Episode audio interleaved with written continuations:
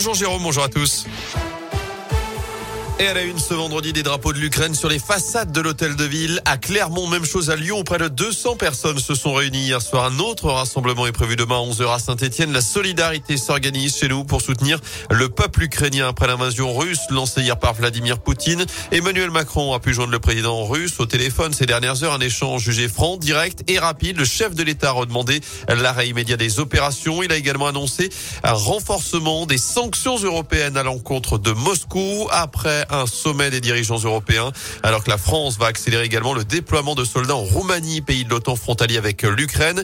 Chez nous, la députée de la Loire, Valéria Formunkian, est présidente du groupe d'amitié France-Ukraine à l'Assemblée nationale et elle tire la sonnette d'alarme. C'est un désastre. Nous vivons une guerre sur le sol européen au XXIe siècle. Il faut une réaction forte de l'Occident. Il faut une réaction forte du monde, en fait, à destination de Poutine et euh, pas uniquement les sanctions, mais aussi un soutien militaire et humanitaire à l'Ukraine, un soutien à l'armée ukrainienne, à la population. La France, euh, comme membre de l'OTAN, comme euh, membre de l'Union européenne, comme président de l'Union pendant cette période jusqu'au mois de juin, a un rôle crucial à jouer.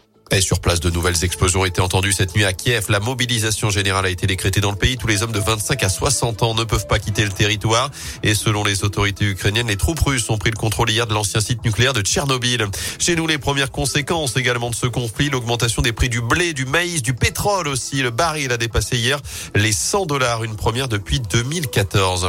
En bref, dans l'actu près de chez nous, on en sait plus sur l'incendie mortel de Rouen dans la Loire. Une femme de 88 ans est décédée en début de semaine dans une résidence senior. Son compagnon de 83 ans et lui toujours dans le coma.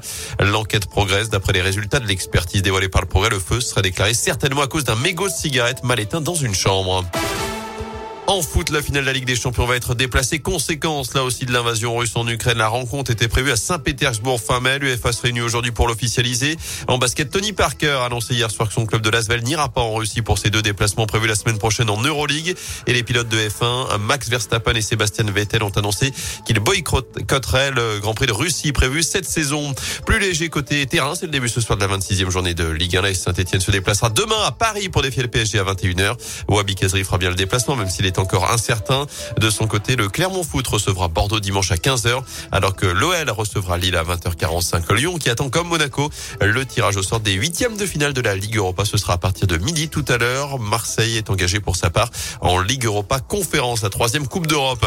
Enfin, à suivre ce soir la 47e cérémonie des Césars avec Antoine Decaune en maître de cérémonie. Kate Blanchette recevra un César d'honneur.